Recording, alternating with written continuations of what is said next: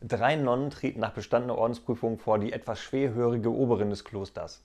Äh, fragt die Oberin, welchen Beruf hättet ihr erstrebt, wenn ihr nicht Nonne geworden wäret? Antwortet die erste Nonne, ich wäre gerne Malerin geworden.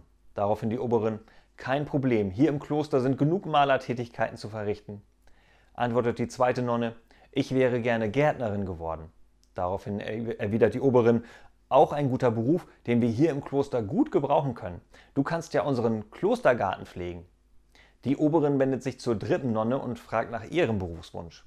Darauf antwortete die dritte Nonne, ich wäre gerne Prostituierte geworden. Die Oberin fällt sofort in Ohnmacht. Nachdem die Oberin wieder erwacht ist, fragt sie die, die, dritte Nonne noch einmal, welchen Beruf sie gerne erstrebt hätte. Darauf erwidert die Nonne wiederum, Prostituierte. Die Oberin atmet erleichtert auf und antwortet, und ich hatte zuerst Protestantin verstanden.